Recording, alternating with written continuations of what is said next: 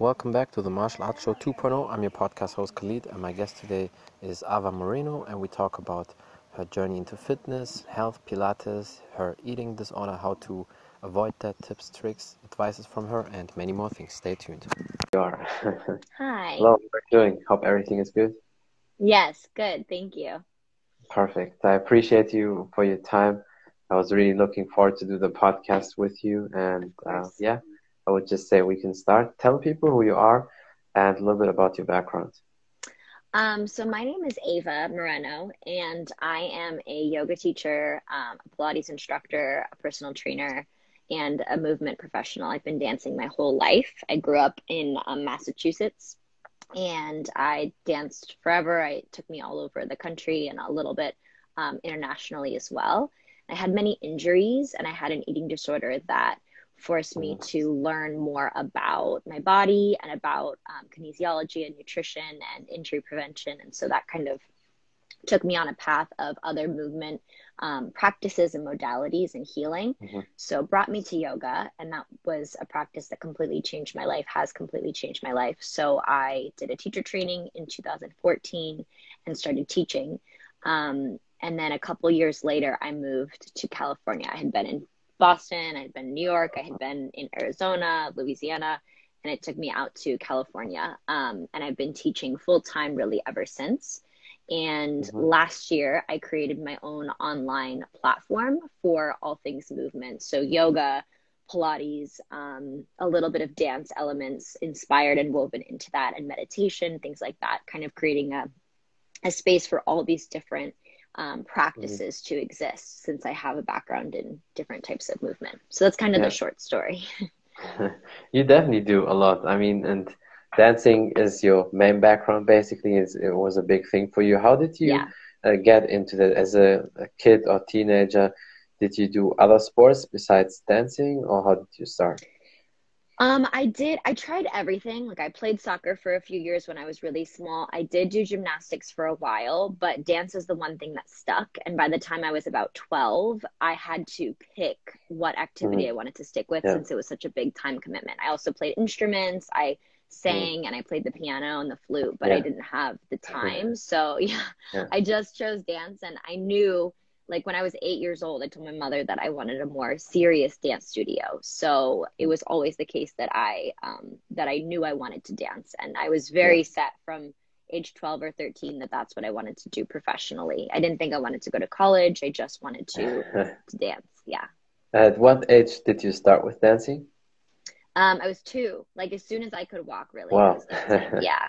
Yeah. Very cool. And now you're a professional dancer from basically starting from being a baby or just not a baby anymore than now yeah yeah yeah yeah exactly. It was uh, quite the journey. By the time i was 15 or 16 i was i was dancing professionally and it's it's a very short-lived career. You know it doesn't have a lot of yeah. longevity so i knew that um, but i was fortunate that i got to do it. That's awesome. And did, did you uh, do a degree or did you go to a certain school to be a professional dancer or how is it is it in america so some more recently it's been normalized to go to college but um, typically dancers didn't because the lifespan is so short that dancers would go out of high school to companies to dance. Um, but now it's a little bit different because there are some types of dance that like dancers to have more maturity in their dancing and now dancers know how to cross train and take care of themselves in a way that can bring a little bit more length to their career and there's a lot of different styles of dance. So i really didn't want to go to school because i just wanted to go right into the career. Um, yeah. and i went to school briefly for dance and then i left and moved to new york and danced professionally. Um, and then I returned later on to school online, later to school online to not pursue mm-hmm. dance, but to pursue other things. Um, yeah. And I'm glad that I did that. I'm glad that I went and decided, okay, yeah, this wasn't for me. I applied to transfer to Juilliard um, in New York City. That's where I really wanted to go. And I was waitlisted. So, um, and there's four girls on the wait list. They accept 12 women. Like it's very, very, very select number of people. So after that, I just moved to New York, to New York and I mm-hmm. danced. Um, so I didn't, I did it briefly and then I decided, no, I just wanted to use those years to, to do what I was doing. Yeah. So it seems like um, New York is the place for dancing because I heard that a lot of times when it comes to um, ballet schools, acting sometimes also, and dancing. New York is the place. Yeah, yeah, absolutely. There's so much art and culture there. Um, it was definitely. I was 19 and I was super immersed in the the worlds of it, and I'm so grateful that I got that experience um, because there's really nothing like it. And and the dance scene there is so unique because it's very much based around live performance, which is why this past year has been so difficult for New York because it's all stage and theater, as opposed to like Los Angeles is more um, the screen element. So like, yeah, you know, music videos, film, TV, all the more commercial side of it, and New York has much of a more rooted base in like the live yeah. theater component. So more the the classic way. That's why a lot of people also who do ballet like to go there. And it's and I also always assume or New York always gives the impression it's like a photo shooting model city, right? So that yeah. kind of fits also. Yeah, yeah, exactly. There's a lot of that. And I started fitness modeling when I was in New York too.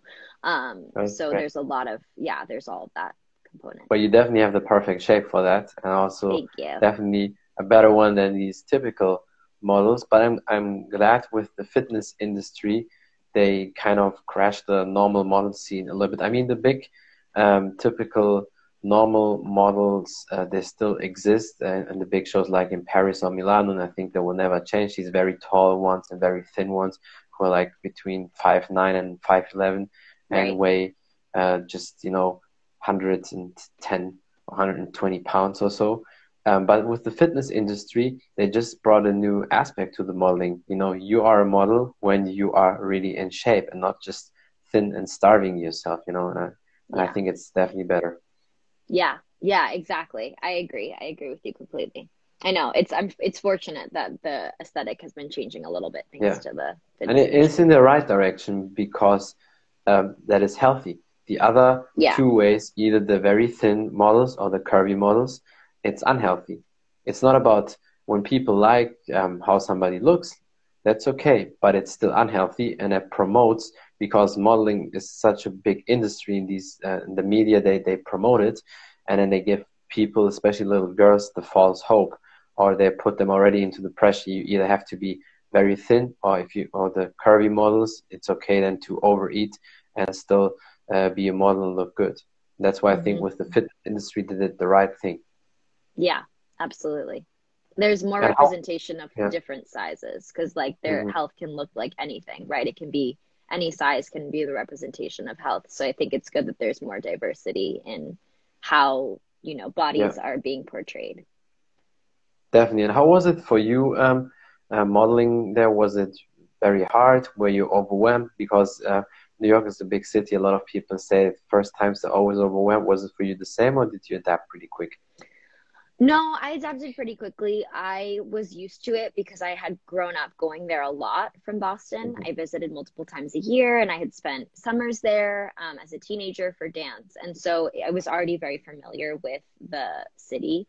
Um, so it wasn't super overwhelming for me, but mm-hmm. it definitely took a toll on me, I would say. But um, it wasn't overwhelming. Like I think I, I was able to kind of go right in because I was already really comfortable with it. That's that's great. And then, how was it for you from there? I mean, you did already pretty early in life a lot, dancing, modeling.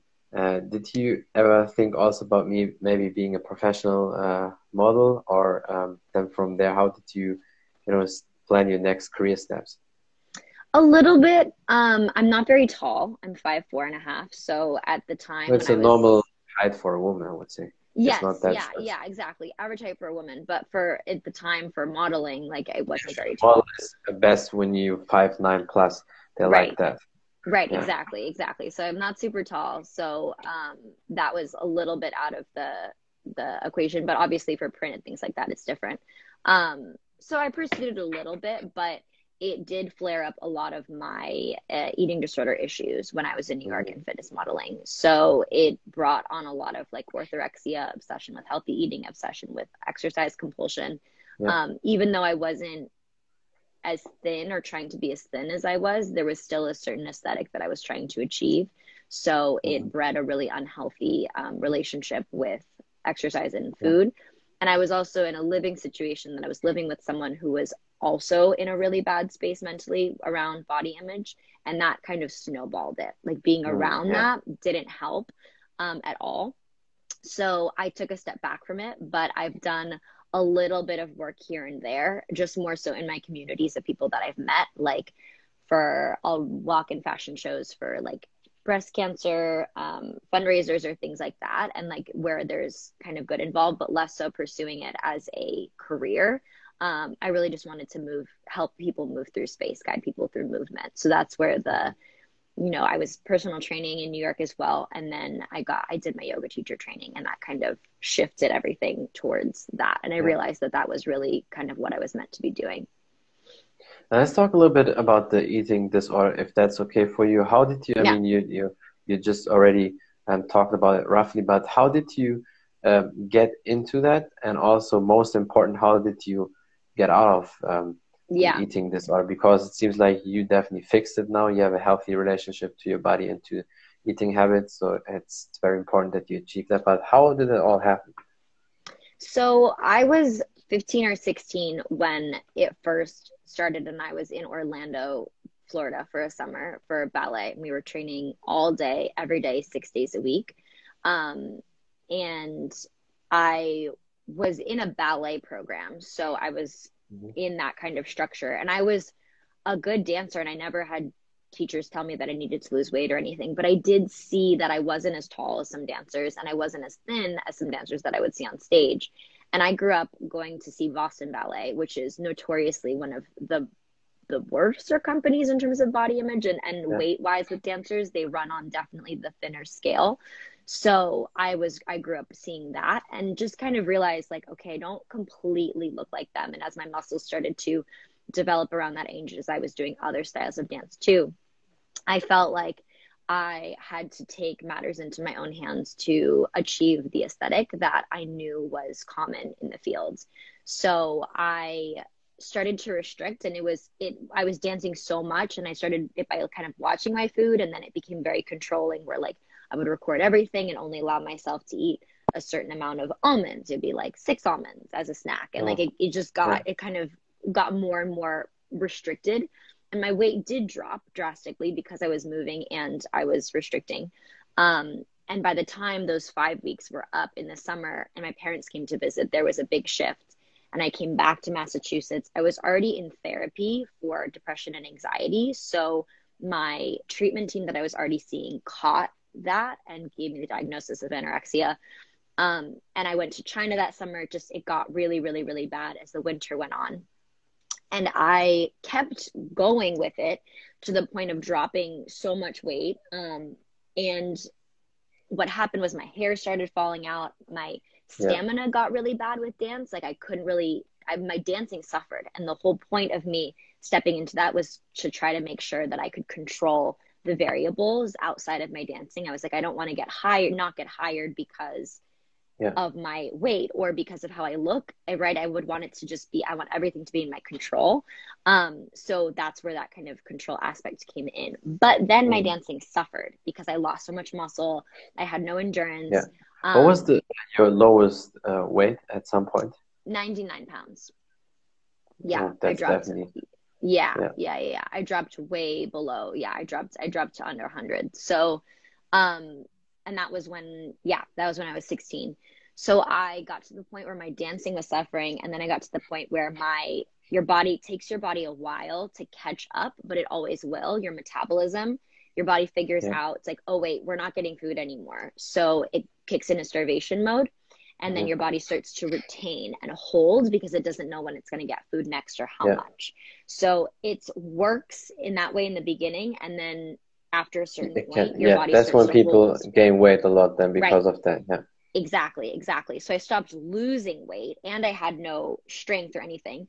So I went to my and I was seeing a nutritional therapist, I was seeing a family therapist. I'm very fortunate that um and very privileged in the sense that my parents had the means to be able to put me into therapy, get me the mm-hmm. resources mm-hmm. that I really need and needed. Um, and I was seeing a personal trainer as part of my deal with my parents to like try to move into recovery. So I went to my nutritional therapist and I was like, okay, well, this isn't working. This isn't um, helping me achieve what I wanted it to. So what do I do? So she was like, okay, well, we need to rebuild your metabolism. So I actually was very compliant in my recovery in that sense once I saw the tables turn and I saw that for me, dance was more important than the eating disorder. So I always say yeah. that you have to have something that's more important than, you know, then the eating disorder for it to be a motivation to recover. Otherwise, it will yeah. just take hold. If I didn't have that thing in my life that was like more important than my rock, then I, I don't know if I would have as easily recovered. So then I slowly transitioned back, you know, slowly adding in more calories um, and working with her. And it's it's an uncomfortable process, you know, rebuilding yeah. and the edema and everything that comes with that. Um, but it was very much worth it. And because I didn't relapse a ton, um, I didn't like go up and down. I just was steady through the recovery. My body was able to kind of repair its metabolism and everything very well. Yeah. Um, so I'm really fortunate. Yeah. And um, how long um, did it take you to get at least 10 pounds back? Because I, I'm I can assume uh, within a year from 99 pounds, you definitely could get up to 110, 111 in a year. Yeah. Yeah. I because that weight is still because I know some women they have that weight with your height. It's not um, crazy. I mean it's it's pretty lean, but to weigh 110 at five four five five is not too bad, but obviously it's yeah. still very lean. Yeah. Um I'm not totally sure because I was doing blind weights because weight can be really triggering.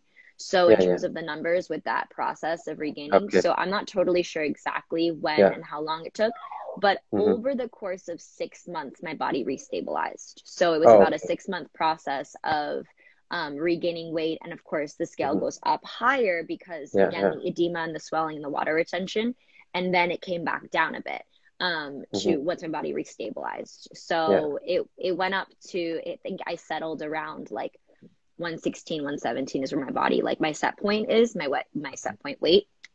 Um and so eventually after going up and then coming back into the kind of that middle space is where it landed. Yeah. Um i believe yeah. So basically like like a wave or when you weigh in something it goes up and down and your steady point was the 160 117 is right. that also the weight you have right now? If that's okay to ask um i haven't been weighing myself so okay, it's good. for a while and yeah, you, you, so. you and you don't need to honestly because uh, your shape is perfect i don't want you to overthink it also so Thank just you. to let you know uh, so there's no reason for that because i think also i mean yeah uh, to weigh yourself there's certain situations if you have a competition or so, or sometimes to get in check. But in your case, you definitely don't need it uh, because you have the mirror, and when you eat right, when you work out, you see the change. And yeah. as long as they're good, the weight shouldn't really matter because you yeah. would see if you would gain crazy weight, and you would also right. see if you lose it. That's why I think it's okay. Right. Yeah. Exactly. And um, how long? So you said in, in six month period, it was pretty okay then with the weight. And after year, did you uh, also get a little bit more weight or felt stronger and more comfortable? Uh, definitely got stronger. Yeah, definitely continued. Yeah, that's always a good indicator. Mm-hmm. Yeah, yeah, definitely stronger. Um, and that summer, the next summer, so it was like that was the summer and then into the winter, and then recovery happened through yeah. the spring that summer I went to San Francisco for a dance program and I injured myself, um, which was a repetitive oh. injury I'd had my knee um, very badly. And I stayed and then I injured it again. And that was very, it was the, it was the beginning of the program. It was like the 1st mm-hmm. 10 days. Um, and so I ended up coming back to Boston and I couldn't dance for three months. So I was home for the summer and not able to dance. And so that's when I was in physical therapy and doing all this other work and things like that. Um, and yeah. continuing to work with my trainer's also physical therapist. So I was continuing to work with her and kind of rebuilding. So that was the focus for that next year was like the rehabilitation and um, and mm-hmm. re- regaining strength. Yeah. And how many years ago was that uh, when you fixed your eating disorder? That was 10 years ago. Mm-hmm. So basically, yeah. ten from uh, ten years now, you are um, okay with yourself again and the body is healthy and these issues are gone. Yes. Yeah. I mean, not gone, but um, definitely well into recovery. I mean, like I said, when I was in New York, so that was yeah, about three years after. Then, like maybe like an alcoholic, it is pretty yes. much gone, but you need to be always on alert, not touch it exactly, again. So exactly. You always yes. surround yourself with good people. And you said something even before you said it very right. If you have people around you, and that's where everybody says all the time you need strong people around you, whether it's family or friends, yeah. and you're the average of five people you hang around most of the time. And if it's somebody who is negative, you get pulled down. So basically, you fixed it, but you always have to be on alert. Don't um, focus on the some bullshit here on social media or compare yourself with other people. Have a healthy relationship to you and your body. But honestly, let me tell you, your body is definitely perfect. You have a perfect shape. So there's yeah. definitely no reason to overthink it. And how do you um, eat right now? I'm assuming very healthy, uh, probably, but do you have a specific um, diet or certain food you really like a lot? Do you have cheat meals also?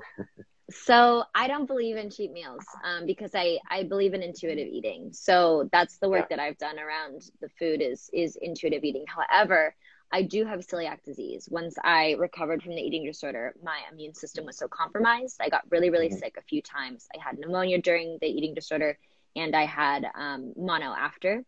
So after all of that happened, I ended up with a gluten intolerance and an autoimmune disease. So I have celiac disease, and I can't eat gluten. So I yeah. don't eat gluten um, because of that.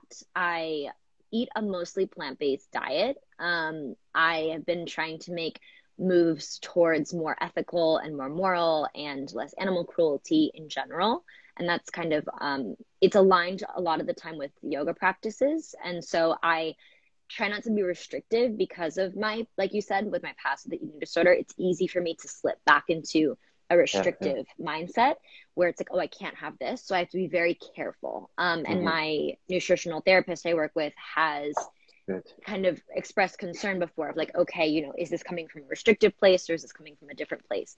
So I just have to watch that. But I do eat a mostly plant based diet. Um, I don't eat a lot of dairy and I don't eat any gluten. I mm-hmm. don't eat meat currently. I do eat fish occasionally and I do eat eggs. Um, okay. But I'm very careful about where I source things and where I get my yeah, food. Yeah. And luckily, sure. being where I am in Southern California, yeah. there is so much food available mm-hmm. and so many, so many amazing, delicious, really healthy plant based options um, that it's it's very accessible. So mm-hmm. and it's it's fairly expensive, but it's you know it's an expense that it's like I take that into consideration. That's my health, so I I, I invest in it. Um, so my diet, I don't follow, I don't do macro counting. I don't do any of that anymore because I've been there. Um, like yeah. I said, with my fitness modeling too, I was really on that. I was doing carb cycling and things like that. So I try mm-hmm. not to be obsessive about food. Um, I do, I've been trying to record my food just for my notes with the nutritionist I work with yeah. because I, I've struggled with getting enough calories for the movement the amount of movement that I do. Um, this past year, it's been a little bit more mellow because I haven't been in the studios in the heat teaching you know 18 heated classes a week and five non-heated classes a week like yeah. it's it's since i've been at home i've been able to rest my body more so i haven't mm-hmm. needed as much fuel but i really eat other than that i eat pretty much everything. Um i love fruit. I really really really love fruit. And i eat lots mm-hmm. of vegetables. Um yeah. and yeah just kind of that's the basis of my diet. Yeah. And i think also you definitely can eat a lot. That's uh, something i think some women need to know, especially when you work out a lot like you do in your case, you will be surprised how much you actually can eat and should also eat yes. because it's it's fuel. It's like a you know half empty gas tank basically if you eat all the time right. less. Because if somebody burns as much calories like you do, you definitely need to eat more. And by eating just thousand calories or less, unless you under five uh, foot, um, and you really weigh just below 100 pounds, then it, other than that, you should never eat um, 1,000 or less calories because that attacks really your metabolism. Yes, exactly. Metabolism. So that's been really key is trying to keep it going by mm-hmm. continuing to eat a lot. Yeah. Yeah. And um, how do you uh, train? How do you uh, do you work out? Do you mix it all up with uh, yoga, other movements, weightlifting? I mean, I see you also uh, use the egg weights. Um, so mm-hmm. tell people a little bit about that and yeah, how do you divide your workout program? Yeah, so I've been really into reformer Pilates um, mm-hmm. this past year. I dislocated my knee right before COVID hit in America. Uh-huh. So it was January last year. Um, and that's the same injury that I had repetitively from years before. I had mm-hmm. surgery in 2014 after my yoga teacher training. So this was the first incidence I had with my knee after post the yeah. surgery. I had had no issues with it. And so after that, I've been noticing more instability, more, you know, issues with the knee. I've been having a lot of um, like aching and there's a lot of grinding and there's a lot of crunching in both of my knees. There's a lot of arthritis and a lot of like cartilage damage. So it's been hard for me to do a ton of like stuff that I'm used to being able to do.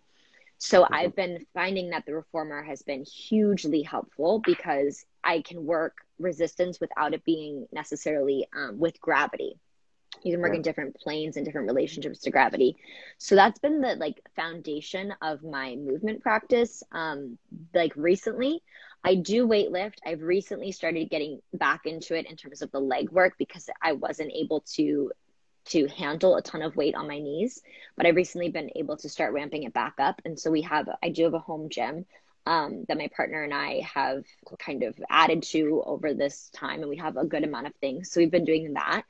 Um, and then a little bit of yoga here and there. It's definitely, I haven't been as practicing as much as I used to when I was in the studios in person um, because I'm teaching so much. Also, I do practice for the sake of learning and. Finding what I'm going to be teaching others and what I'm going to be recording and filming and you know and offering. So I do practice, but it's mostly been Pilates and then weightlifting. Um, mm-hmm. It's been kind of the and then other things sprinkled in and then walking. I really like walking, but that's uh, that's the, the main stuff. And then the, yeah. the egg weights I love because I use those in my classes. So I teach with yeah. those for barre yeah, how, how, Pilates. How do you use them? Because a lot of people uh, who do martial arts, obviously they use it for shadow boxing, but how do you use the egg weights? So there's a practice called barre, and it's actually based off of ballet barre exercises, yeah. but it's become like a workout. Um, and so I teach that, and that's has also pulls, pulls from dance, it pulls from yoga, it pulls from Pilates. So there's a lot of crossover with all of that, and with my dance background, it's very familiar for me. Mm-hmm. That's where it started. One of my friends is the director of sales at Egg Weights, and she um, and I taught together in person before the pandemic and she um, had reached out to me about them and was like, "Hey, I want you to try these. They're so perfect for barre since they're orthopedically sound. In barre, we're usually holding light weights, and then there's yeah. kind of weird, like you'll get into weird wrist positions and things extended away from the body, so it can get kind of precarious for the wrists, and it can get annoying. And ideally, it's like sometimes some studios use wrist weights instead because then you have freedom with your hands. So mm. it was perfect because people with wrist injuries or anything, they're so easy to hold and then, as you know, like they go from the different sizes, so you can ramp up heavier weight if you want to without it taking up more space, without it putting more strain on the wrist joint and sh- elbow and shoulder mm-hmm. and neck and all of that. So yeah. I love them for barre because we're in all these weird positions, uh-huh. extended positions, like yeah. oh, you know, big and far away from the body and wrist doing things that it makes it really um, accessible to do so. And I feel like as a result, I'm able to do my I can do more with them because my wrists aren't getting tired and like those other yeah. joints aren't being fatigued um, but they're very effective so that's how it started and so I use them for a lot of the standing arm work that we do in barre so we do all kinds of upper body stuff mm-hmm. standing mm-hmm. um, and then also some ab work and things like that and and there's some glute work too that can be done but I really like them mostly for standing upper body so it's so interesting because yeah when I saw them, I was like, oh, these are perfect for barre. It was just intuitive. I didn't even know they were used for martial arts. And then she explained to me, like, oh, this is where, you know, they've kind of been in before until now yeah. and all that.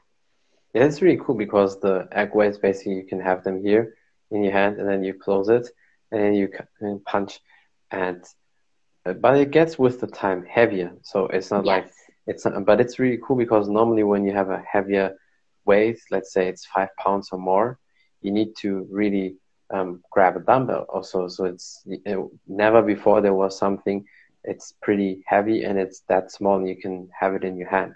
So that's exactly. really cool about that. Exactly. Yeah. It's so small. It makes it so it makes it easier it for people to work with. And you can have it in your pockets. Imagine you just go outside in the park, you have your jacket in there, just in your jacket, and you take them off and you start working out. That's really cool. totally, totally. I know yeah. they're so easy. They're so they're so. I can't believe how small they are with how heavy they go. so yeah, yeah, they're awesome. It's really cool. And um, how do you? Uh, and you also have a program. Um, how do you um, train people? I mean, you're creator also of um, a program. So tell people a little bit about that and how do you um, usually train people?